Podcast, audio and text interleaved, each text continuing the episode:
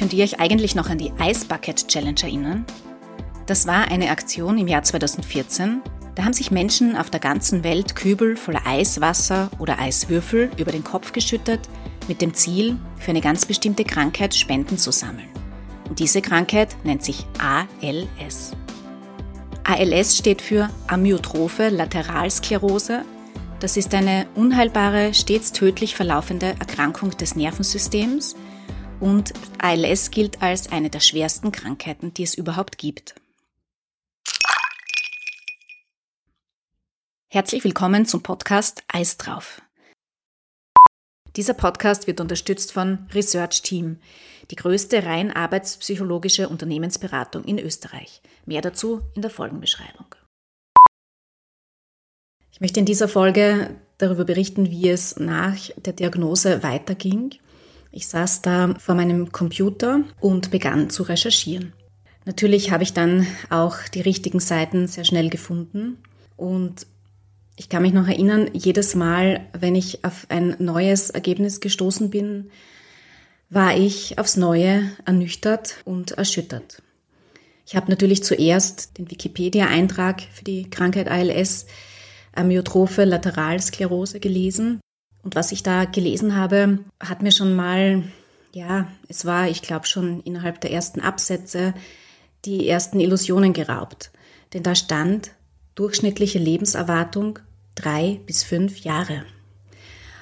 Drei bis fünf Jahre habe ich mir gedacht, puh, das ist der Wahnsinn. Das ist so wenig. Ähm, mein Gehirn hat sofort begonnen zu rechnen. Es hat ähm, natürlich die fünf Jahre als Basis genommen, denn ich denke, der Mensch ist immer erstmal optimistisch und geht einmal von der besseren Option aus. Dann habe ich gerechnet, fünf Jahre, was ist in fünf Jahren? In fünf Jahren ist meine Tochter acht und mein Sohn ist zehn. Das war schon ein ganz schöner Schock.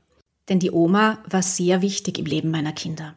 Sie war fast ein bisschen so wie eine zweite Mama. Und ich konnte mir gar nicht vorstellen, wie es sein würde, wenn sie einmal nicht mehr da ist.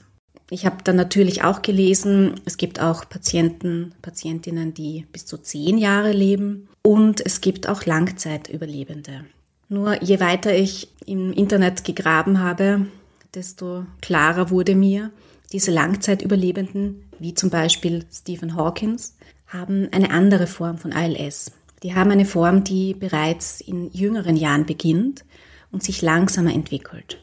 Die Symptome sind ähnlich, nur schreiten sie nicht so schnell voran. Und was mich besonders erschüttert hat, war, dass diese Unterform der ALS, von der meine Mutter gesprochen hatte, das klingt ja erstmal so nach, ist vielleicht nicht ganz so schlimm wie eine normale ALS. Aber diese Unterform ist eigentlich keine Unterform, sondern eine der Formen oder der Ausprägungen von ALS, und zwar die bulbäre Form. Darunter konnte ich mir zunächst nicht vorstellen, aber als ich dann ihre Symptome äh, nochmal gegoogelt hatte, wurde mir sehr schnell klar, dass sie diese Unterform hatte. Das ist nämlich die Form, die mit dem Atemwegstrakt und mit dem ganzen Bereich drumherum ähm, beginnt. Das heißt, diese Sprechschwierigkeiten, diese Zungenschwäche, die das ja eigentlich war, war eines ihrer ersten Symptome. Eigentlich wahrscheinlich sogar das erste Symptom. Und das bedeutete, meine Mutter hatte die allerschwerste Form dieser Krankheit. Denn mit fortschreitender Krankheit werden ja nach und nach die Muskelgruppen befallen. Bei der Form meiner Mutter begann das Ganze, die ganze Symptomatik schon an den Atemwegen oder auch an der Zunge, am Bereich des Schluckens, des Sprechens, folglich auch des Atmens. Das hieß, ich hatte eigentlich so das Gefühl, ich bekomme jetzt eine Ohrfeige nach der nächsten verpasst, direkt aus dem Internet. Ja, der Arzt hatte damals gesagt, schauen Sie nicht im Internet, googeln Sie nicht, lassen Sie das sein, da stehen so viele Dinge, die ähm, muss man jetzt nicht lesen. Das konnte ich nicht. Also ich bin ein Mensch, der immer alles sofort recherchieren muss, der immer alles sofort auch wissen will. Ich will immer Klarheit haben und dann kann ich auch versuchen, irgendwie damit umzugehen. Und deswegen habe ich mich halt auch gleich an die Recherche gemacht. Und ich denke, im Nachhinein war das auch wichtig und richtig für mich. Denn auch so, auch wenn ich das alles schon wusste, was da auf uns alle zukommt, was vor allem auf meine Mutter zukommt, konnte ich trotzdem mit diesen ganzen neuen Dingen, die da immer wieder dazu kamen, mit diesen ganzen neuen Schwächungen, mit den neuen Schmerzen, mit den neuen Dingen, die sie plötzlich nicht mehr konnte. Damit war es noch immer unfassbar schwer umzugehen. Und auch in dieser Geschwindigkeit, mit der das Ganze vonstatten ging, der eine vormals gesund und relativ fit wirkende Frau, die gerne wandern ging, die gerne sich bewegte, die im Garten zugange war, die ganze Zeit im Sommer, wieder innerhalb von nicht mal einem Jahr ein kompletter Verfall stattfand. Ich habe dann so viel recherchiert, dass ich langsam das Gefühl bekam, ich weiß eigentlich mehr als viele Ärzte über ALS. Ich wusste wirklich beinahe jedes Detail. Ich habe alles gelesen, was ich finden konnte. Und das hat eigentlich ausgereicht, um mir ein, ein Bild zu machen. Und dieses Bild war katastrophal. Ich kann es nicht anders sagen.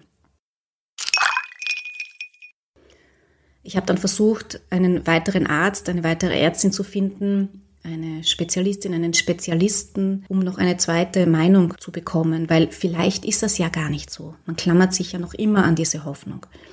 Und habe dann auch wirklich über Freunde, Bekannte jemanden gefunden, einen zweiten Spezialisten in Graz. Meine Mutter hat das sehr gerne angenommen, weil sie natürlich selbst diese Hoffnung auch hatte, dass es das eben nicht ist, dass es vielleicht doch etwas anderes ist. Etwas, wofür es eine Heilung gibt, wofür es eine entsprechende Behandlung gibt, nicht nur für die Symptome, sondern auch für die Krankheit an sich.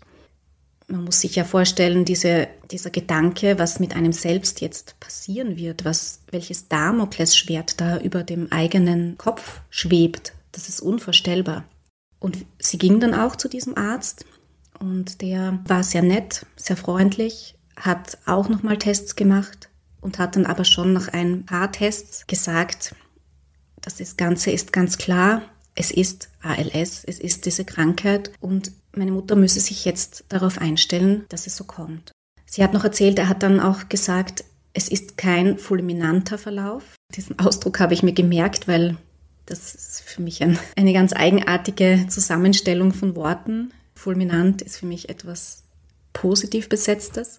Sie hatte aber offenbar keinen fulminanten Verlauf, was bedeuten würde, fulminant bedeutet, dass man innerhalb von ganz kurzer Zeit verstirbt sondern dadurch, dass sie diese Sprechschwierigkeiten ja doch schon einige Monate hatte, vielleicht sogar noch länger. Dadurch war klar, dass sie ja doch vielleicht ein bisschen länger zu leben haben würde als andere, denen es nicht vergönnt ist, ja, länger zu leben. Was ich damals nicht wusste, es würden nur elf Monate werden. Ich freue mich, wenn ihr zuhört. Ich freue mich, wenn ihr den Podcast weiterempfehlt, wenn ihr mir gute Bewertungen auf Spotify oder Apple Podcast gebt. Auch das hilft. Aber am meisten freue ich mich, wenn ihr über das Thema sprecht in eurem Bekanntenkreis, wenn ihr auch in eurem Umkreis dafür Aufmerksamkeit erreicht. Wie ihr für die ALS-Forschung spenden könnt, erfahrt ihr im Link in der Folgenbeschreibung. Und auch die Homepage zum Podcast werde ich verlinken. Das Geld geht direkt an die Forschung an der Charité in Berlin. Helfen wir also gemeinsam, diese grausame Krankheit endlich zu besiegen.